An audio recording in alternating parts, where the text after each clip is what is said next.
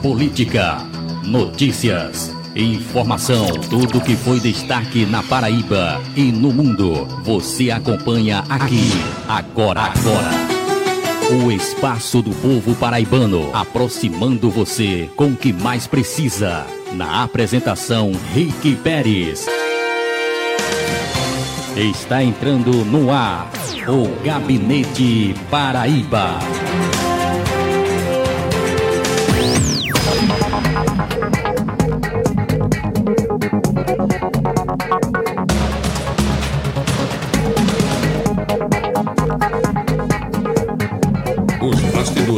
E análise da política paraibana com Rick Pérez.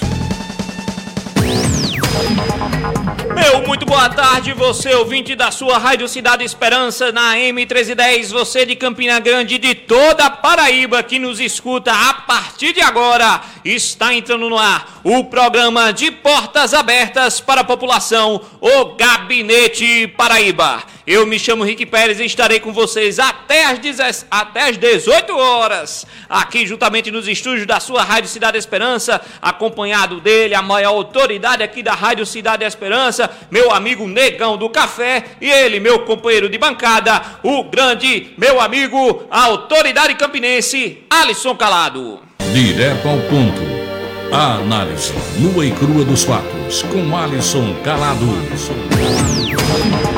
Boa tarde, Campina Grande, boa tarde, minha Paraíba. Você que está sintonizado aqui nas rádios da Cidade Esperança AM 1310, sejam todos muito bem-vindos nesse finalzinho de tarde aqui na Rainha da Borborema, dia 7 de abril de 2020, terça-feira. Esse é, esse é o Gabinete Paraíba, o programa de portas abertas para a população, fazendo aqui seu. reiniciando mais uma vez nas baterias com mais uma semana de notícias sobre Campina Grande, sobre a Paraíba e também do Brasil e do mundo. Exatamente, meu amigo Alisson Calado, e hoje tem muita informação, tem notícias, tem atualização do coronavírus aqui na Paraíba, no nosso país. Mas antes, hoje, dia 7 de abril, é um dia bastante especial, principalmente para nós que estamos que fazemos parte da comunicação, essa área tão importante da nossa sociedade. Mas eu vou deixar para você, que é o cara que realmente tem o gabarito, que guarda o diploma na parede e com certeza sabe muito bem, saberá falar muito bem a respeito desse dia. Então mande bala, meu irmão, diga ao, a nós, aos nossos ouvintes por que esse dia 7 de abril é tão especial e precisa sim ser comemorado por tanta luta e pela necessidade de apoio, principalmente de toda a população. Pois é, meu amigo Rick Pérez, hoje, 7 de abril, terça-feira, nesse dia ensolarado aqui em Campina Grande, nada mais, nada menos, é o dia do jornalista. Eita, beleza, bom demais. Olha aí, tava sabendo disso? Olha, eu, eu soube mais cedo, viu? Eu peguei o spoiler antes, mas essa homenagem eu fiquei sabendo agora. Pois é, e nesse dia do jornalista eu gostaria de fazer uma, uma elegia à imprensa, fazer uma, um, um, levantamento aqui do altos e baixos, aqui de quem vive aqui nesse mundo da comunicação, né? Pois assim, nos últimos anos, especialmente desde 2016 para cá, né, a imprensa vem sendo alvo de ataques autoritários de governantes de plantão ao redor do mundo não é uma particularidade do Brasil, não é uma coisa, uma, uma, uma especificidade nossa do Piniquim, não. A imprensa vem sendo alvo de ataques, muitas vezes covardes, que tentam deslegitimá-la, é, é, colocando a alcunha de fake news, quando o sujeito simplesmente não gosta da notícia que é repassada, que é retransmitida. E para muitos governantes, é, imprensa boa é somente aquela imprensa que fala, é, que elogia, né? Imprensa que elogia. A gente sabe que não é assim. Porque assim, se for para criticar a imprensa, que seja pelos seus erros e não pelos seus acertos. Pois a gente sabe, como jornalista, que um dos maiores desafios de se fazer jornalismo ah, especialmente no Brasil, no, na América Latina de um modo geral, é um ambiente altamente concentrado de, de propriedade midiática, ou seja, recheado de interesses patrimonialistas e comerciais, e que impede muitas vezes de que a, a, a opinião livre, a informação livre, a informação verídica, autêntica, apurada, é, chegue nos, nos, no, na, por toda a população. E assim, feito esse, esse levantamento de um modo geral do que está acontecendo tanto uh, no Brasil quanto no mundo, é, nesse último final de semana, é, eu gostaria de deixar aqui a homenagem a todos aqueles que trabalharam no Correio da Paraíba, né, que chegou ao seu fim Exatamente. aos 67 anos de fundação. Tive muitos amigos que trabalharam lá, infelizmente eu não tive a oportunidade, mas a gente como Valda Costa, que foi uma das maiores jornalistas culturais aqui de Campina Grande, Fernanda Figueiredo, Jorge Barbosa, o lendário Chico Ferreira, o cearense mais paraibano do Brasil. Esse pessoal todo ajudou a, a fermentar a cidade de Campina Grande com informação de qualidade, com informação eh, digna do melhor do jornalismo que nós poderíamos ter. Mas é isso aí, meu amigo Rick Pérez, vida que segue. Chega ao fim o penúltimo jornal impresso da Paraíba, hoje só resta o jornal A União. Mas enquanto uns morrem, enquanto uns chegam ao fim, outros estão nascendo aí, Exatamente. como o Gabinete Paraíba. Exatamente, meu irmão, belíssima sua homenagem, realmente parabéns a todos os jornalistas, todos aqueles que trabalham e se dedicam para a comunicação de nossa sociedade eh, e que infelizmente, como você bem coloca, vem sofrendo muitos ataques ultimamente, mas vida que segue, vamos nos atualizando, vamos crescendo, vão se criando novos espaços também de comunicação e eu tenho certeza que essa área ela sempre vai continuar crescendo bastante. Pois bem, tá feita aí a homenagem do nosso amigo Adson Calado, a homenagem do Gabinete Paraíba a todos os comunicadores e jornalistas do nosso país. Vamos embora, meu irmão. Hoje a gente tem muita notícia, tem muita informação. Vamos apresentar inicialmente os destaques hoje das nossas entrevistas do nosso programa. Iniciando, obviamente, pela atualização dos dados do coronavírus aqui no Brasil, na Paraíba, no mundo. Tem mais o quê? Olha só, é, fazendo escalada de notícias, né? Sim, sim. É, do coronavírus, a gente hoje também vai falar um pouco sobre segurança pública aqui em Campina Grande, é, sobre as ações de combate e prevenção do novo coronavírus aqui na Paraíba. É, Também vamos conversar a respeito do cenário político campinense e as trocas partidárias desse último final de semana. Esse assunto que ficou aí em segundo plano, mas que nesse final de semana movimentou os grupos de WhatsApp aqui de Campina Grande. Pois é, o final de semana foi agitado não somente por conta disso, mas também dos ataques que o governador João Azevedo sofreu do gabinete do ódio, a turma comandada pelo 02 do filho do Jair Bolsonaro.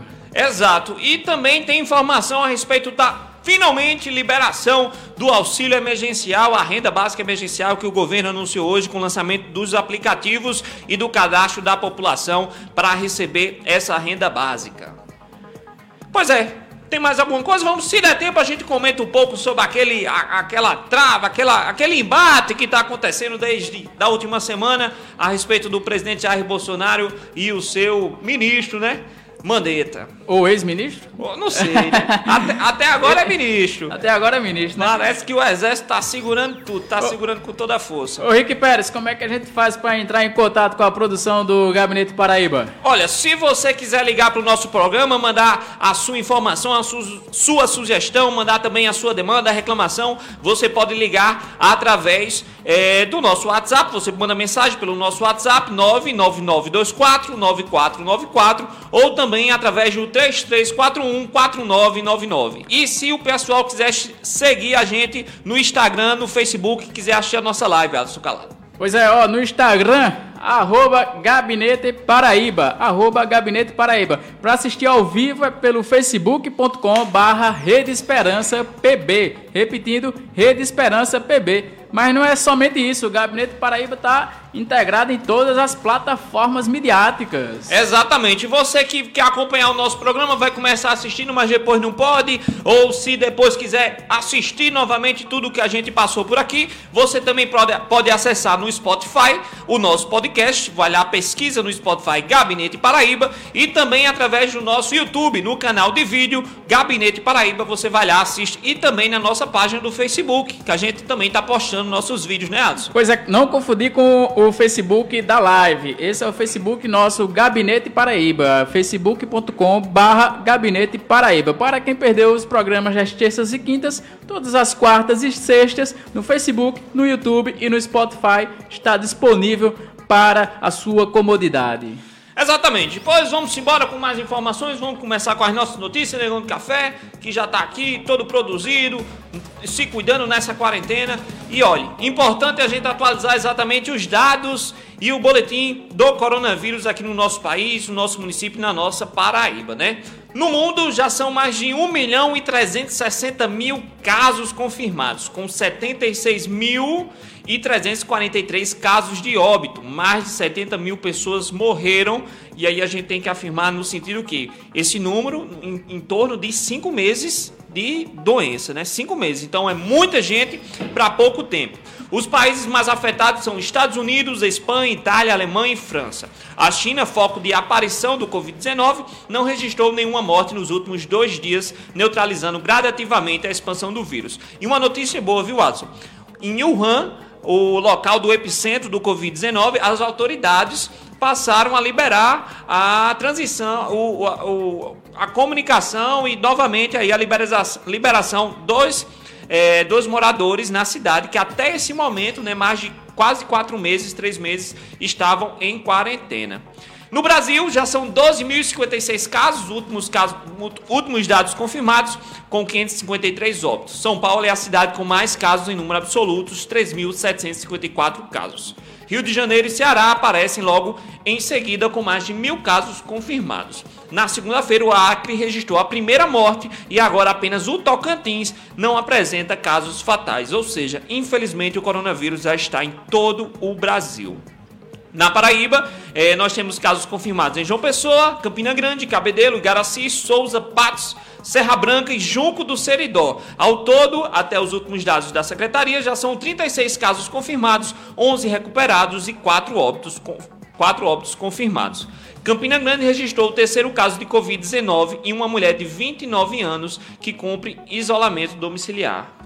Pois é, é, apesar desses números crescentes, a gente acaba percebendo que há um relaxamento cada vez mais visível da população, bastante, não bastante. somente de Campina Grande, mas a gente viu aí na, nesse final de semana aí circulando imagens nas redes sociais de praias lotadas, praças é, em, em, plena movimentação. Ah, parece que o, o, relaxamento não é uma particularidade nossa. Não, não. E olha, eu tava vindo pra cá, eu moro aqui no bairro do Catolé, ah, o nosso estúdio ele fica aqui logo no início do centro da cidade. E, meu irmão Watson, o tanto de gente que tem nesse açude velho, nesse fim de tarde, não é brincadeira. Fazendo o quê? E o pessoal assim, as autoridades elas indicam, sugerem, né, que as atividades físicas elas podem ser realizadas, mas sempre uma pessoa, sempre sem aglomeração. Você vê quatro ou cinco pessoas andando junto, fazendo caminhada junto, pessoal sentado no açude. Gente, não é férias, não é férias. E só esse final de semana, Aldo, pra, pra galera de Campina Grande, principalmente perceber a gravidade, tiveram três mortes suspeitas de Covid-19 aqui na nossa cidade. Três mortes. Tá, tá, tá chegando perto, né? Exato. Daqui a pouco esse número começa a se transformar naquele familiar querido, naquele amigo conhecido, naquele colega de trabalho. E atenção, né? Reunião de amigos também não é isolamento social. Exato. A galera tá pensando que reunir dois, três amigos em casa para tomar aquela cervejinha é uma forma de também estar se prevenindo. Não é. É, relembrando sempre que foi o, o ministro da Saúde, Luiz Henrique Mandetta, ele disse que o pico da, da propagação do coronavírus nós vamos testemunhar no Brasil é justamente a partir dessa semana de abril até o último, desculpa, até a primeira semana de maio. Ou seja, é nesse período que nós deveríamos estar reforçando o isolamento e o distanciamento social porque não existe vacina para o coronavírus. Cloroxina ainda não é uma vacina testada e, e, e, recomendada pela, pela ciência. Não existe vacina. A melhor vacina é você ficar em casa trancado com a menor quantidade de pessoas possíveis é, nesse, nesse momento que é cada vez mais intenso para o Brasil, que somente ontem houve 67 mortes confirmadas e hoje, daqui a pouco, o Ministério da Saúde divulga o, o, o resultado do dia do 7 de abril. Pois é. Então, ó, muita atenção, mas vamos falar também sobre um assunto muito importante, que é a questão da segurança pública aqui no nosso município e as ações que estão sendo tomadas tanto pela Polícia Militar quanto pelo Corpo de Bombeiros. Pois é, é, a Polícia Militar e o Corpo dos Bombeiros e as ações de combate e prevenção do novo coronavírus, o Covid-19, na Paraíba. Só a título de curiosidade, ontem eu descobri o que, é que significa o Covid-19. Você sabe o que significa, Rick? Rapaz, eu tô. É, é eu tô uma, por fora, viu? É, é uma sigla em inglês: Corona Coronavirus Disease, é um termo em inglês, Coronavirus Disease 19, que é o ano onde ele foi surgido. Não que ele signifique que seja o tipo 19, ou seja, traduzindo o, o, a doença do coronavírus 19. E então é. Retornando ao assunto, a Polícia Militar da Paraíba tem sido fundamental nas ações de combate e prevenção da população durante este período de distanciamento social provocado pelo novo coronavírus. Desde o lançamento das primeiras medidas tomadas pelo governo do estado, estão incluídas ações de responsabilidade do corpo militar, como a orientação da população para que fique em casa, o recebimento de denúncias e a fiscalização contra o descumprimento das orientações estaduais, como o fechamento de estabelecimentos e a não aglomeração de pessoas. Além disso, tem atuado de maneira educativa, e exemplo do trabalho que vem sendo realizado no litoral norte do estado com a educação e cuidado dos povos indígenas, como também atuando para minimizar os impactos psicológicos desse momento de crise, como o projeto Patrulha Musical, que leva música aos bairros de várias cidades que estão cumprindo medidas de isolamento, como em Campina Grande. Vocês já devem ter visto aí circulando nas redes sociais vídeo das bandas de fanfarra aí da Polícia Militar tocando pelo Bela Vista, pelo, pelo para aquela região do Bodocongó. Então, para conversar conosco sobre essas e outras ações executadas aqui no município, iremos falar agora com o comandante do 2 Batalhão de Polícia Militar aqui de Campina Grande, o Coronel Rogério Damasceno. Coronel, muitíssimo boa tarde, seja bem-vindo ao Gabinete Paraíba. Alô, Coronel? Oi, boa tarde. Boa tarde, querido, seja bem-vindo ao Gabinete Paraíba. É, boa tarde a todos que fazem o Gabinete Paraíba, como também, obviamente, a, a todos os ouvintes é, dessa maravilhosa rádio. Estamos à disposição para responder às indagações que forem precisas. Bem, Coronel, muito obrigado mais uma vez pela sua disponibilidade, por conversar conosco e todos os nossos ouvintes aqui do Gabinete Paraíba e da Rádio Cidade e Esperança. É, primeiramente, Coronel, a gente queria saber um balanço geral das ações que a polícia vem realizando aqui em Campina Grande durante este período de quarentena. Ok, a Polícia Militar vem exercendo um trabalho é, juntamente com outros órgãos, principalmente aqui da Prefeitura de Campina Grande, que tem exatamente o objetivo de fazer cumprir os decretos que foram exarados pelos poderes executivos, tanto municipal como do governo do Estado. Então, a Polícia Militar, juntamente também com o Corpo de Bombeiros, vem fazendo esse trabalho de fiscalização, é, principalmente naqueles locais que não são considerados essenciais e que, por isso, é, não tem autorização é, legal para funcionar durante esse período de quarentena. Então, é, a Polícia Militar, além de ter todo o trabalho normal que ela já tem no dia a dia, que a, a, as ocorrências, como vocês sabem, elas não param, em que pese algumas delas terem até diminuído o índice, enquanto outras subiram, podemos conversar sobre isso também, é, ela também está imbuída desse serviço de fiscalização para evitar o contágio pelo coronavírus e fazer valer esse período de quarentena.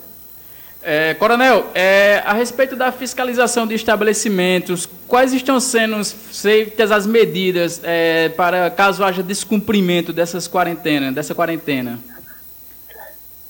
É, me desculpe, a sua ligação está muito baixa, eu não estou conseguindo ouvir bem vocês. É, eu vou repetir, está ouvindo agora? Um pouco melhor. Pronto, eu vou repetir a pergunta, eu queria saber sobre a fiscalização dos estabelecimentos, é, como é que está sendo a medida nessa quarentena, as medidas, caso haja descumprimento, quais estão sendo as medidas tomadas pela Polícia Militar?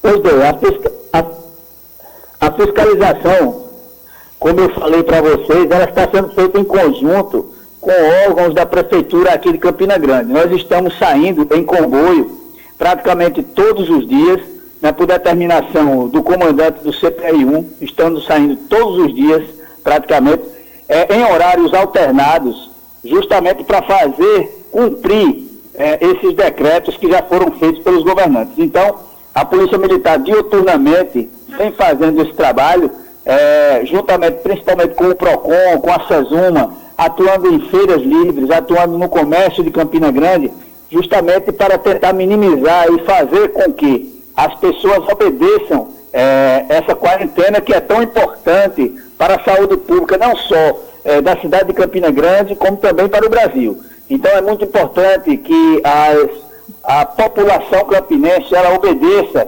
e chegue a cumprir justamente o que tem dito esses, esses decretos. Ô, coronel, uma pergunta. A gente sabe que a polícia está recebendo através do 190 denúncias a respeito desses descumprimentos, tanto de locais comerciais, mas também de pessoas, né, que nesse caso estiverem fazendo aglomeração. E aí, nesse sentido, eu gostaria de saber, é, perguntar ao senhor, se é, vocês já estão, se vocês estão recebendo muitas ligações de denúncias a respeito de aglomeração. E nesses casos dessas denúncias, é, qual a orientação que a Polícia Militar está dando a essas pessoas no, no, no, quando elas chegam, quando a polícia chega nesses locais, e caso haja ainda assim o descumprimento por parte dessas pessoas que tipo de sanção elas poderão estar recebendo? Olha só, é, se for com relação a estabelecimentos comerciais, como eu falei para você, esse trabalho está sendo conjunto também com o PROCON, que tem é, exatamente o poder de aplicar multas, né, e, e o PROCON já está fazendo isso, fazendo as notificações e não sendo cumpridas essas notificações, fazendo também é, as multas pertinentes e com relação a algum outro tipo de aglomeração, a Polícia Militar, ela primordialmente, ela preza pela, pela, pela boa vontade das pessoas, né? Ela preza para que essas pessoas obedeçam ao princípio, né? Mas, se de toda forma é, essa fase é, de conscientização não for aceitável, as pessoas realmente é, descumprirem aquilo que não a polícia militar, mas sim os decretos que já estão exarados é, emanam. Então, é, nós podemos fazer a condução dessas pessoas, elas serão conduzidas até a central de polícia ou qualquer outra delegacia que esteja funcionando para responder pelo crime de desobediência. Coronel Damasceno, é, o isolamento social, ele está se refletindo na redução de violência urbana, como assaltos? Você já tem uma estatística de como, tá, de como está esse levantamento nesse período? É, é, desculpe, amigo, eu voltei a, a, não, a não escutar vocês. É, eu peço desculpa. Vou, vou, vou repetir aqui. O isolamento social, ele está se refletindo na redução da violência urbana, como o número de assaltos. Você já tem uma estatística a respeito desses Sim. números? Na verdade, nós temos. Nós temos percebido nos últimos 25 dias, essa, essa pergunta de vocês é extremamente pertinente. Nós temos percebido nos últimos 25 dias que, quando fizemos, é, iniciamos essa, essa estatística, mais precisamente por conta é, dessa quarentena, nós temos observado, principalmente no crime de roubo, uma diminuição aqui na zona oeste de Campina Grande de aproximadamente pouco mais de 23% na incidência desse tipo de crime, tá certo? Em contrapartida, nós temos observado também um aumento substancial de pouco mais de 44% é, no número de ocorrências relativas à violência doméstica.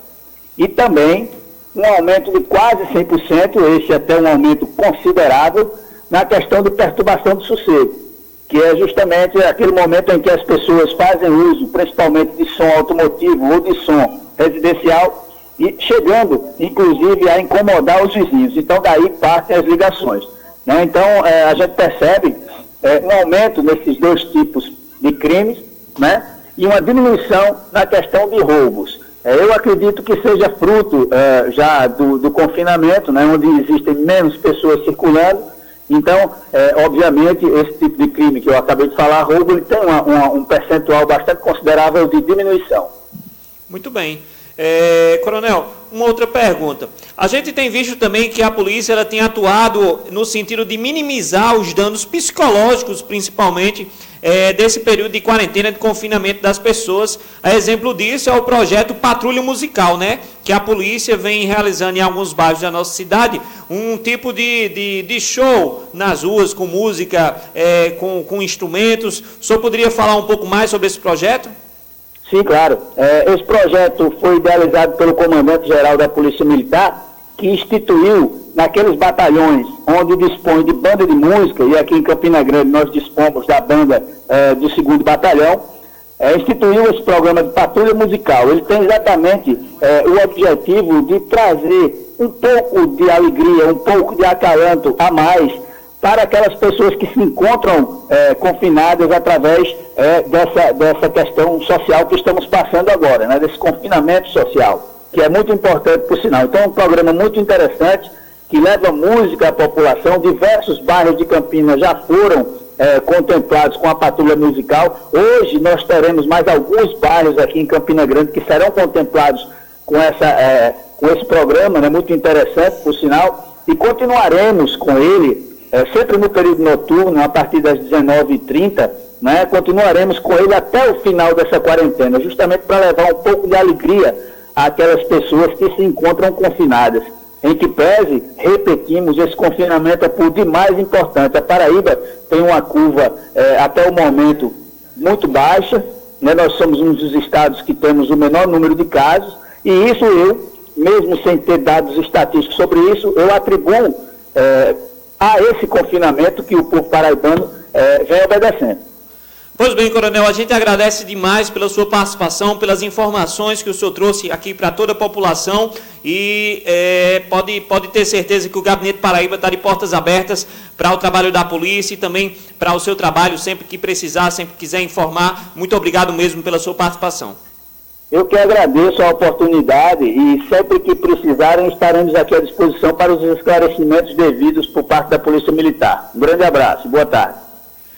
Obrigado, Coronel Rogério Damasceno, respondendo aqui as perguntas do Gabinete Paraíba. E é isso, é, é a, a, gente tem acompanhado aí essas ações da Polícia Militar, principalmente a Patrulha Musical, né? É um projeto muito bonito que vem levando as músicas de fanfarra para os bairros, principalmente os bairros mais carentes da cidade. Quem mora ali na região da Bela Vista, quem mora ali na região das Malvinas, é, já teve a oportunidade de testemunhar, de apresentar, de, de, de ver se apresentando esse, esse grupo musical da Polícia Militar que é comandada, se eu não me engano, pelo tenente, tenente Van, Vanderlei, se eu não me engano.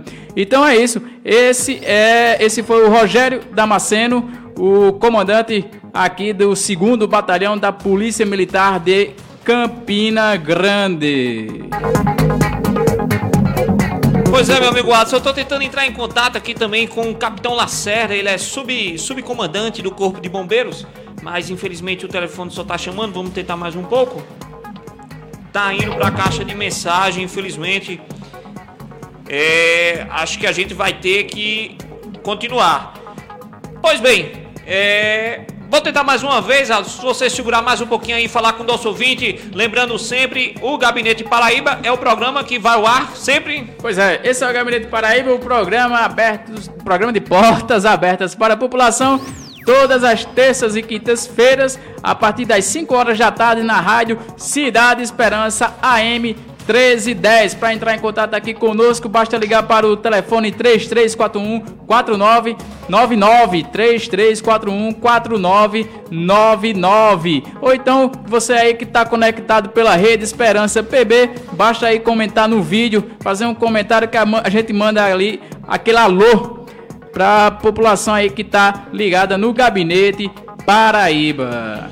Pois bem, vamos embora. Tentamos mais uma vez. Infelizmente a gente não conseguiu falar com o Capitão Lacerda, mas é, ele se colocou à disposição. Deve ter tido algum imprevisto, mas é um cara que a gente com certeza vai entrar em contato depois e para dar mais informações a respeito de tudo que está acontecendo também aqui na nossa cidade e o trabalho do Corpo de Bombeiros. Olha, esse final de semana, meu amigo Alisson Calado, o movimento foi grande nos grupos de WhatsApp, nos grupos de notícia, nos grupos de política aqui da nossa cidade, porque se encerrou o prazo, né?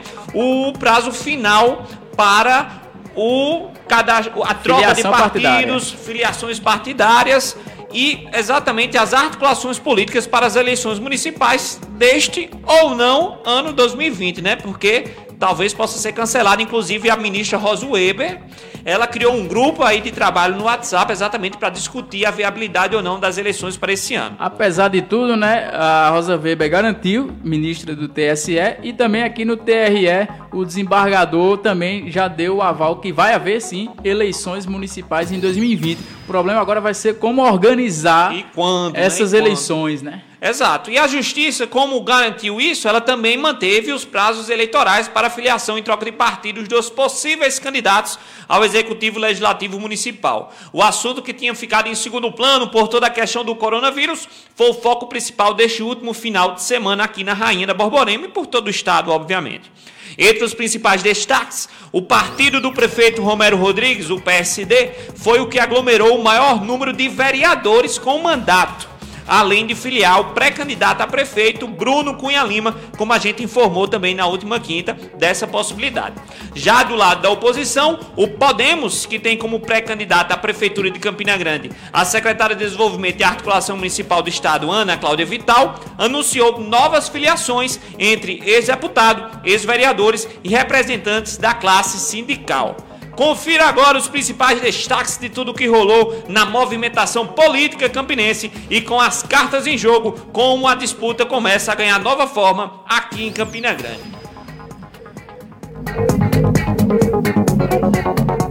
Pois é, vamos lá. Começando pelo PSD.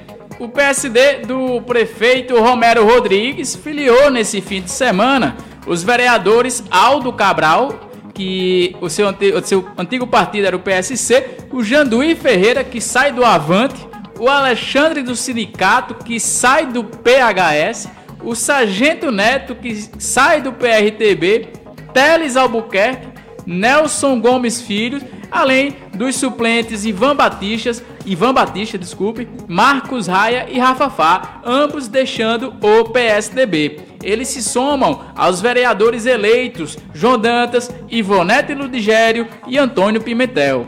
Além deles, o partido conta com a ex-secretária de Serviço Social do município, que se descompatibilizou esse fim de semana do cargo, Eva Gouveia, onde ela pretende disputar a Câmara Municipal, mas que também é sondada como possível candidata a vice-prefeita. Pois é, o grupo do prefeito Romero Rodrigues saiu arrastando como sempre. Na verdade, acho que essa já é a prática, né, que sempre eles fazem em todas as eleições, o grupo dos Cunha Lima, que é basicamente juntar todos os vereadores e todo mundo num partido só.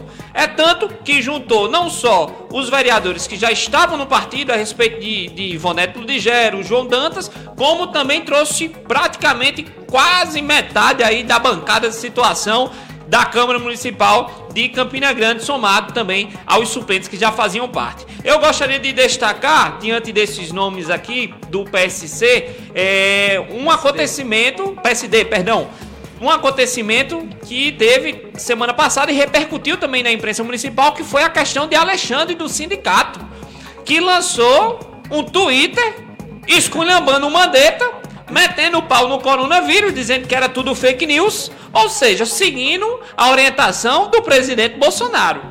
Pegou mal, pegou muito mal, todo mundo comentou, meteu o pau no Alexandre do sindicato, e aí ele lançou uma nota. Machado apagou o Twitter e lançou uma nota de noite dizendo que haviam entrado no Twitter dele e não tinha sido ele. A culpa foi do estagiário. Foi do estagiário. Ou seja, pegou mal Alexandre Sindicato, pegou muito mal. Mas olha, a minha avaliação é que é um grupo extremamente forte, tá aí para fazer no mínimo quatro vereadores, pelo menos.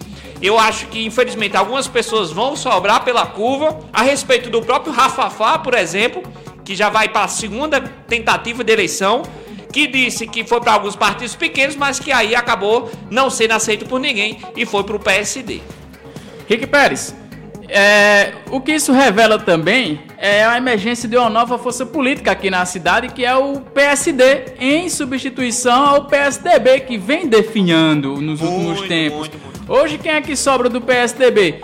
Cássio Cunha Lima. O próprio Cícero Lucena, inclusive, também se desfiliou do partido, agora em um caráter mais estadual, né? Se desfiliou do partido e foi para o partido do Cidadania, se a não, memória não me engana. Progressista. Progressista, desculpe. O Cícero Lucena foi para o Progressista. Então, a, o, o, PSD aqui em Campina Grande, para você ter noção, já, já tirou é, é, uns cinco nomes do só nesse final de semana do, do PSDB. Então, é o, o xadrez político campinense se reestruturando, se reposicionando aí. O partido que foi formado, foi criado aqui em Campina Grande por Rômulo Gouveia, né? O, o, o, e agora tá agora aí se firmando como a principal, principal uma das forças políticas é, da cidade, é, em substituição tanto do PSDB como do PMDB, que desde 2018 passam por uma pulverização é, eleitoral surpreendente. Pois é, e ó, aproveitando essa questão do PSDB que você bem colocou, quem disse que sairia do PSDB e não saiu foi o Tovar Correia Lima, que anunciou aí antigamente que como pré-candidato até iria para o PSD também do prefeito Romero, que ao invés de filiar o Tovar, filiou o Bruno Cunha Lima. Então, vai ter dificuldade sim o PSD, o PSD para escolher o seu candidato. Tovar, que lançou essa semana uma nota dizendo que este não é o momento de discutir a eleição, obviamente utilizou de uma bela desculpa, óbvio que a gente também entende, mas sim é o momento de discutir também, porque toda essa movimentação ocorreu e o Bruno indo para o partido, hoje o PSD ele tem dois pré-candidatos a prefeito, que é o próprio Bruno Cunha Lima e o Nelson, e tem candidatos a vice também, como a, como a própria Ivonete e a própria Eva Gouveia. Então vai ter trabalho o PSD para escolher o seu candidato. Pois bem, olha, o PTB, que tende a apoiar a secretária Ana Cláudia, através do seu presidente municipal, Bruno Faustino, que trocou o PSB pela nova sigla, o PTB, e agora é o presidente, né? Afirmou que o partido conta com 35 nomes para a casa de Félix Araújo, entre eles Valéria Aragão, assessora do presidente da Assembleia Legislativa, Adriano Galdino. É isso aí. O Solidariedade anunciou nomes de alguns de seus novos filiados. O partido já contava com os vereadores Saulo Noronha e do professor Odenilson Medeiros. Recebeu neste final de semana a filiação dos seguintes, das seguintes figuras: o João Daúcis, o Miguel Neto, Alcides Cavalcante, Israel Acordo, Acorda Povo, Genilson Lucena, Marcinho do Pedregal, João do Povo, Adriano Oliveira, Tomires, Palmeirinha Selma Pinheiro, Rodrigo Mota, Terezinha Costa, Risete, Vera da Tapioca, Carmen da Saúde e entre outros. Foi gente que só. É um caleidoscópio de nomes aí. Olha, e dois nomes cabe aqui destacar. É o João da UCES, né? Conhecidíssimo presidente, foi, foi, é presidente da, da, da UCES, União Campinense das do, da, enfim, das associações de bairro, né? Que reúne as associações de bairro. O Rodrigo Mota também, meu amigo Alisson Calado, ele é chefe de gabinete de Ana Cláudia na Secretaria de Desenvolvimento e Articulação Municipal. Foi candidato a vice-prefeito em 2012 na chapa de Daniela Ribeiro, então um cara aí já conhecido também, está tentando é, uma vaga na Câmara Municipal e outros nomes também importantes, como o próprio Miguel Neto, né? E olha, um fato interessante também do Solidariedade e do PTB, o PTB já disse que segue aí com Ana Cláudia. Mas eu penso que o Solidariedade também esteja caminhando para fazer, filiar, é, para fazer é, essa junção junto à oposição e acompanhar, quem sabe, a secretária Ana Cláudia Vital numa possível candidatura à Prefeitura de Campina Grande. É isso aí. Olha, o Podemos, partido da própria secretária Ana Cláudia, que é presidida em Campina Grande pela suplente de vereador e também pré-candidata Dona Fátima, e que foi um dos primeiros partidos a anunciar a formalização do grupo para as disputas eleitorais, surpreendeu anunciando novas filiações, passando a ser um dos grupos mais fortes para a disputa deste ano. Entre os novos filiados estão o ex-deputado Robson Dutra, o ex-vereador Rodolfo Rodrigues, o ex-vereador Bruno Gaudêncio, o ex-vereador Metuzela Agra, e olha, o nome que chamou muita atenção nesse final de semana, Giovanni Freire, que é presidente do Sintab. Saiu do PCdoB. Saiu do PCdoB, foi pro Podemos. João de Deus, presidente do Sindicato dos Produtores Rurais. Doutor Valdés Silveira, polici policial Frank Barbosa, o empresário Tentem, além do próprio vereador, presidente estadual do partido, o Galego do Leite. Pois é, Henrique Pérez.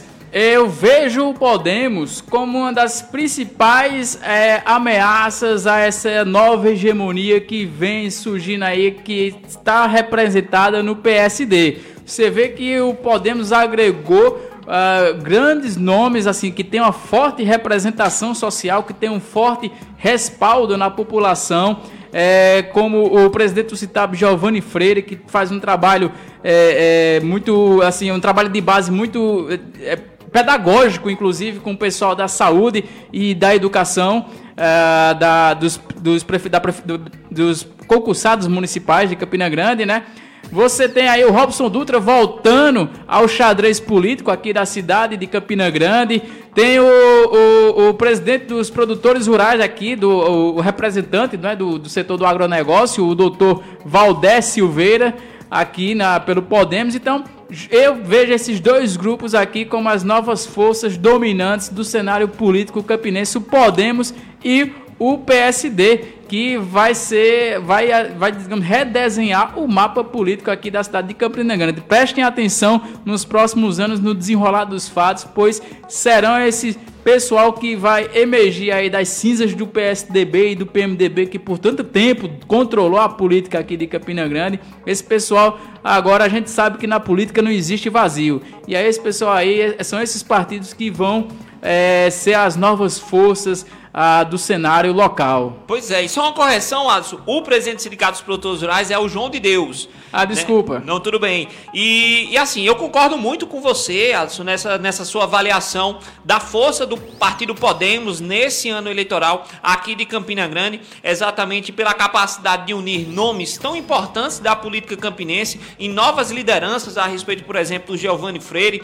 Também você tem Dona Fátima, que faz um trabalho excelentíssimo lá na sua comunidade, ali em Dona Fátima da Santa Terezinha, que inclusive assumiu durante essa gestão um período depois do afastamento do do vereador Galego do Leite, então foi vereadora por um período de tempo aqui também em Campina Grande e vem para ser um partido realmente para polarizar a disputa com o PSD e eu acredito de fato que consegue eleger pelo menos, pelo menos quatro vereadores aí o Partido Podemos, o que já vai dar uma força muito maior dentro da Câmara. Quem sabe se o Romero Rodrigues conseguir eleger, se eleger o seu sucessor, é um partido forte que vem como oposição. E se Ana Cláudia conseguir se eleger enquanto candidata pelo lado da oposição, já vem com certeza com a base muito forte na Câmara Municipal. Olha lá, agora sobre o PCdoB, como a gente falou, o PCdoB perdeu Giovanni Freire, mas tem como pré-candidato, definiu como pré-candidato à Prefeitura Municipal o deputado estadual Inácio Falcão. Anunciou que o partido vem forte para a disputa eleitoral. E entre os nomes estão o de Vavá Tomé, do ex-vereador Ivan Freire, da suplente de vereadora Jo Oliveira, que sai do, PC, do PSB e vem para o PCdoB, do sindicalista Nelson Júnior, presidente da, do EPB, que sai do PSOL e vem para o PCdoB, e da sindicalista Lordinha, Lúcio Galdino, Marquinhos do Pedregal, e entre outros. É um partido aí que é, reforçou com a forte capilaridade popular o seu, seu, sua nova disputa aí para o pleito eleitoral de 2020. Exatamente. E olha, cabe destacar desses nomes aí do PCdoB, é, principalmente a suplente vereadora de Oliveira, que bateu na trave nessa última eleição, dentro da sua última coligação, ela fazia parte do PSB, ficou como a primeira suplente durante esse período. Infelizmente, não assumiu nenhum período de tempo no mandato, e eu acho que é importante também retratar isso aqui, que eu acho que inclusive foi um dos motivos da saída de João Oliveira do PSB, essa talvez falta de, de diálogo com o próprio partido, com os vereadores que estavam aí no mandato, tanto o Anderson Maia quanto também o Bruno Faustino, que não deram espaço para João assumir, mas que continuou exercendo um trabalho muito importante, né, em cargos aqui do governo do estado, a exemplo do orçamento democrático, e que também tem um trabalho social muito forte, tanto no grupo de mulheres, quanto também na própria juventude, através de, de, algum spa, de alguns espaços em que ela tem forte atuação, inclusive foi é, conselheira municipal de juventude durante durante um bom tempo, de Oliveira. Então eu acho que é uma, que é uma, que é uma forte candidata também para assumir talvez esse espaço. Exemplo também do Nelson Júnior, conhecidíssimo aqui, um, um, sindicalista de luta, à frente da do EPB, já foi candidato a outros cargos, a outros espaços, e que troca o pessoal pelo PCdoB. Então eu tenho muita certeza, ah, juntamente também com o próprio Ivan Freire, que já foi vereador, presidente do Sindicato dos Comerciários aqui em Campina Grande, o PCdoB tem tudo para eleger também pelo menos um ou dois vereadores, na minha análise. Pois é, é isso aí. Continuando aqui, esse, esse troca, troca, esse troca partidário, esse, esse, essa, mecha, essa dança de cadeiras, né, que aconteceu no, no, durante esse final de semana em Campina Grande. Olha, do lado do pré-candidato a prefeito Arthur Bolinha, eu acho que foi o partido que mais surpreendeu nas suas filiações, meu, meu amigo Adson Calado. Eu também. Porque, ó, o PSL do ex-presidente Bolsonaro, que é o partido do Arthur Bolinha e que é comandado no estado pelo deputado federal Julia Lemos, surpreendeu com o anúncio de algumas filiações, como do vereador Olímpio Oliveira, que já está em seu quarto mandato e que deixou o MDB do senador José Maranhão na última semana, digamos assim, uma separação não tão amigável da parte dos dois, né? E outro nome filiado ao partido que deixou muita gente de cabelo em pé e olha, o meu ficou também, viu, Atos? O meu ficou e eu vou dizer a verdade. Foi o do presidente da Associação de Moradores do Bairro das Malvinas, Mércio Franklin, que deixou o PSB. E foi para o PSL. Eu também me surpreendi com essas duas novas é, é, imersões que o, do que o PSL conseguiu, né?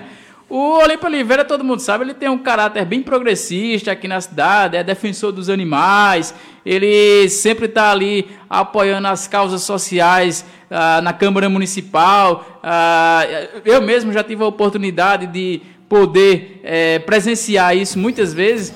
E, e, ele sai do MDB, né? Que ele já é um, um, era um quadro clássico do PSD, do, do, do PMDB, MDB. do antigo PMDB, né? E o, o, o, e a gente sabe assim, apesar de tudo, a, a, campanha eleitoral municipal, apesar dela não ter um caráter fortemente ideológico como a, a campanha do Executivo Federal, é, mesmo assim a gente sabe que o PSL é um partido que ficou muito marcado pela presença do, do Jair Bolsonaro. Inclusive ainda se usa como expressão o B17, em sim, referência sim. ao número do partido, né?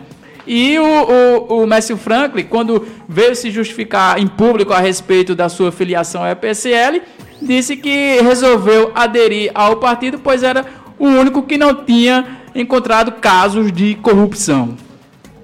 Silêncio, silêncio agora no estúdio, silêncio. É, é, é não, gente. Tire suas conclusões.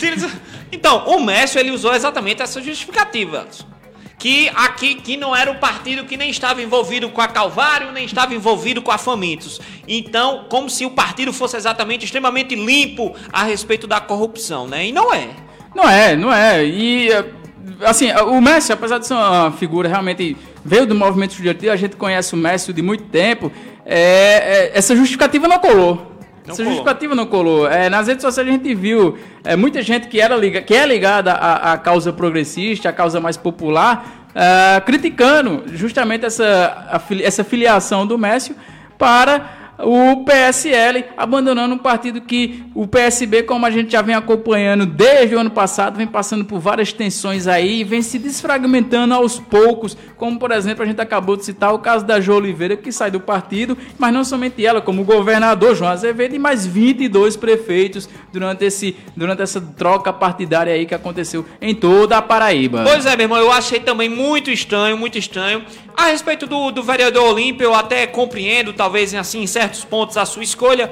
É, como você bem coloca, ele tem uma, um histórico também de militância bastante progressista e de escolhas é, bem sociais por parte dos seus mandatos na Câmara, mas também se coloca também como um cara bastante conservador na questão da religião, né? Católico como é, faz uma defesa muito forte das, das, dos dogmas e a doutrina religiosa, mas de fato o que me surpreendeu, de fato, foi o Mécio, o Mécio que assim tem esse histórico de militância, é um cara que bateu de frente muito com o PSL, muito com o Jair Bolsonaro e aí nesse momento de escolha do partido, ele deixa a esquerda para ir para extrema direita. Para extrema direita, né? Então assim, não é só uma mudança de partido, é uma mudança de, de ideológica, ideológica radical, muito forte. muito forte. Então de, assim, de posição de ideias. Chamou também. atenção, chamou de fato atenção realmente a escolha do Mércio. Mas é isso aí, vida que segue. O PSC de Dalton Gadelha foi colocado como possível candidato à prefeitura, também anunciou novas filiações. Ingressaram na legenda o vereador Saulo Germano,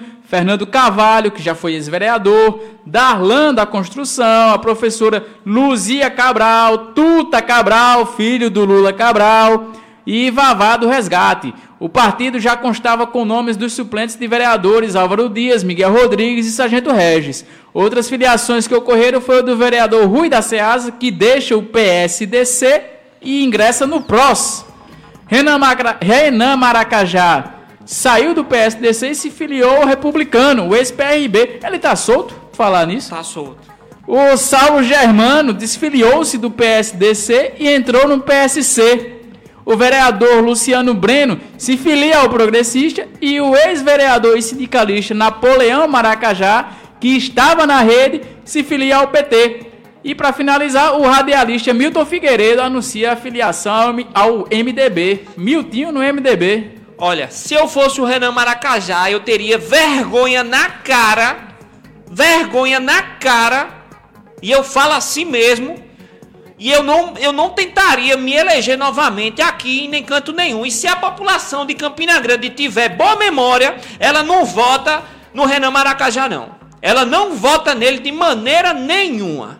Então, assim, é, eu já deixo claro aqui minha opinião fortíssima mesmo e de embate, porque eu acho que é lamentável que ele tente novamente, porque é um cara que foi condenado em primeira instância pela corrupção da, da, da Operação Famintos, do roubo da merenda aqui na nossa cidade e quer tentar reeleger. Então, pelo amor de Deus, é uma vergonha se ele tentar fazer isso. Dentre as outras filiações aqui que você falou, meu irmão, é, destacar também a do ex-vereador e sindicalista Napoleão Maracajá, que finalmente conseguiu um partido que lhe acolhesse. Napoleão, que quase também foi eleito, só não foi eleito em 2016 por conta da cláusula de, de, Exato. de barreira que existia naquela época. Hoje é importante lembrar que as regras mudaram completamente. Depois a gente vai fazer um programa explicando como foi a, essa mudança de regras. Então, exato. Então ele se filia ao PT, o Partido dos Trabalhadores, vem para tentar se eleger novamente e também dá destaque à filiação do Milton Figueiredo, o Miltinho, né, como é conhecido o radialista aqui de Campina Grande, polêmico inclusive, né, bastante polêmico, que se filia ao MDB para quem sabe tentar ir a uma eleição na Câmara Municipal. E olha, só para finalizar essa questão do jogo do xadrez político aqui de Campina Grande, só lembrando, você está no Gabinete Paraíba, o programa de portas abertas para a população, aqui na sua Rádio Cidade, na AM Esperança, na 1310. Vou mandar um abraço também logo para minha, minha amiga Valdenise, que sempre escuta o nosso programa. Ela está mandando um abraço para a gente, para mim, para você, para o Negão do Café e todo mundo aqui do Gabinete Paraíba. Muito obrigado pela sua, pela sua companhia e audiência mais uma vez, Valdenise. Um abraço para você e toda a sua família.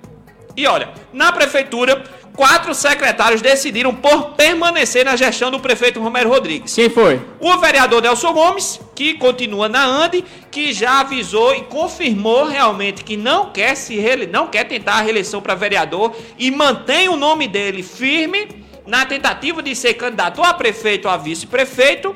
Também tem é, a Rosália Lucas, que a secretária de Desenvolvimento Econômico aqui no município, que anunciou sua preferência em continuar na gestão e justificou através de nota nesse final de semana a necessidade de permanecer auxiliando a prefeitura nesse momento de crise. O secretário de Ciência e Tecnologia, Lucas Ribeiro, também permaneceu no cargo. Ele está cotado também pelo Progressistas para uma vaga a vice-prefeito na chapa governista e vai ter trabalho, viu? Vai ter trabalho a situação para escolher o seu candidato a prefeito e a vice, porque é muita gente.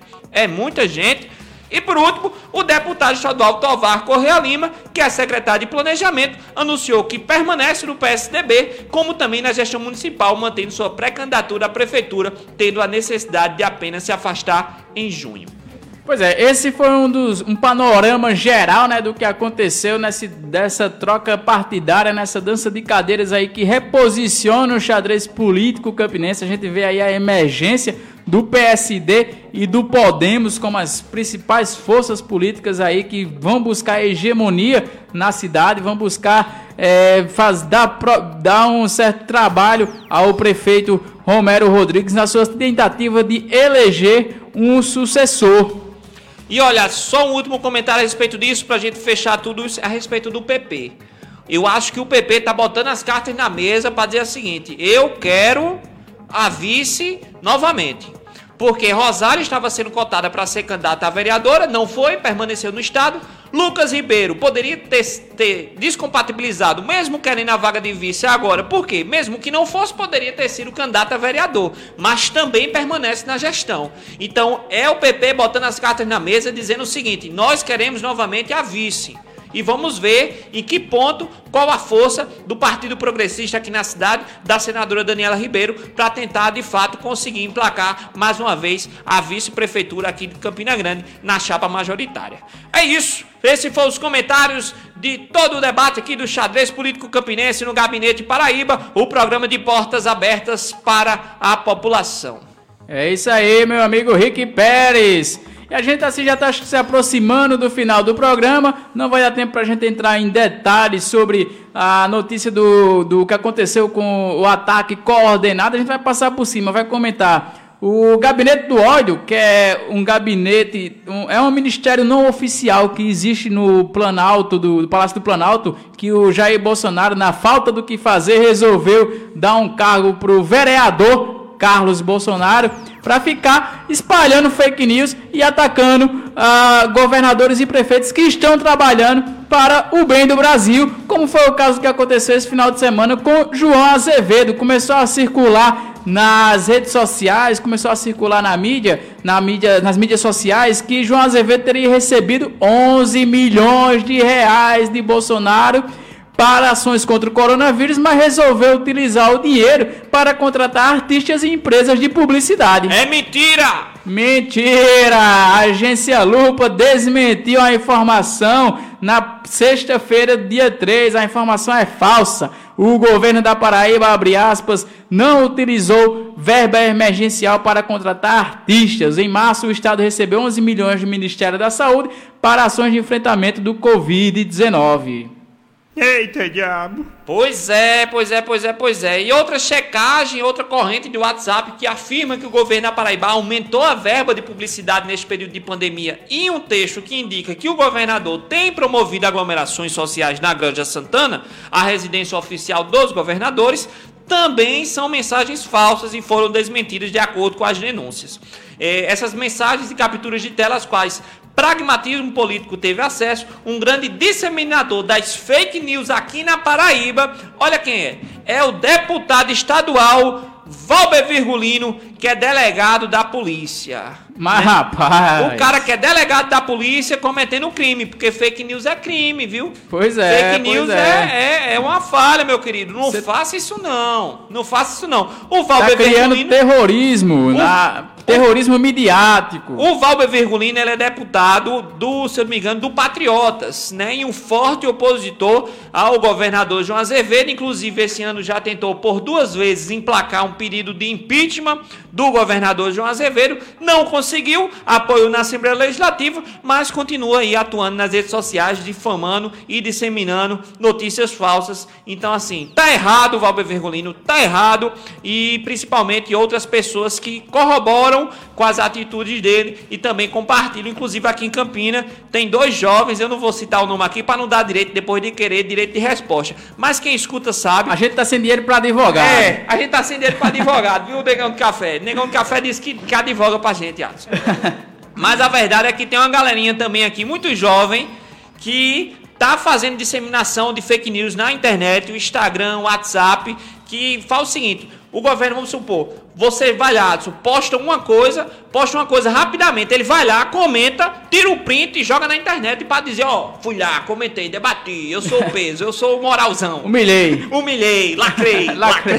tá entendendo? Então assim, a galera tá pegando pesado mesmo, mas hoje estamos chegando ao final do nosso programa no Gabinete Paraíba, o programa de portas abertas para a população. Nós, lembrando sempre, vamos ao ar todas as terças e quintas-feiras das 17 às 18 horas, aqui na sua Rádio Cidade Esperança na M1310, é, com a direção de Rick Pérez, apresentação e produção Rick Pérez e Adson Calado, técnica do Negão no Café. Você encontra o Gabinete Paraíba na internet, no Instagram, arroba Gabinete Paraíba, no Facebook, Facebook Gabinete Paraíba e também no Spotify para ouvir novamente os nossos programas. É só pesquisar lá, Gabinete Paraíba. Toda quarta e sexta tem episódio novo dos debates que a gente faz aqui na rádio. Olha só, antes de encerrar, não, não esqueçam de baixar o aplicativo da Caixa Econômica de auxílio emergencial. Finalmente o governo liberou pelo menos o aplicativo, porque o dinheiro ainda não está em conta. No valor de 600 reais para três categorias aí de beneficiários, como trabalhadores autônomos, é, microempreendedores individuais e beneficiários do Bolsa Família. Na, no programa que vem, quinta-feira, a gente entra um pouco mais em detalhes sobre como sim, é que sim. funcionam essas regras. E para encerrar com o momento cultural de hoje, a gente encerra com o é. paraibano. Oi? Calma lá, calma lá. Antes do encerramento, antes desse mundo cultural, só dar meu tchau também, meu irmão Adson ah, Mandar um abraço pra todo mundo. Deixa eu mandar meu cheiro. Ele não deixa não, viu, o Negão do Café? Já percebeu? Ele não quer deixar eu mandar um abraço. Pois é, gente, só mandar um abraço para vocês. Lembrar que o Gabinete Paraíba está de volta próxima quinta-feira, a partir das 17 horas. A gente, de fato, vai comentar um pouco mais sobre essa questão do auxílio. Com certeza vão ter mais informações pra gente divulgar para os nossos ouvintes. E já adiantando, a gente vai trazer o tema da cultura, né, Adson Calado? pois é, próxima quinta-feira, pessoal pessoal da cultura aí, fica ligado que a gente vai entender como é que está se dando essa cultura, a, a, cultura, as ações culturais do governo da prefeitura em tempos de coronavírus. Será que está havendo algum tipo de proteção para os artistas da cidade? Pois o meu abraço para vocês fica agora com o momento cultural do meu amigo Alisson Calado. Pois é, a gente encerra hoje com o paraibano de Catolé do Rocha mandando aquele recado. Chico César, tchau!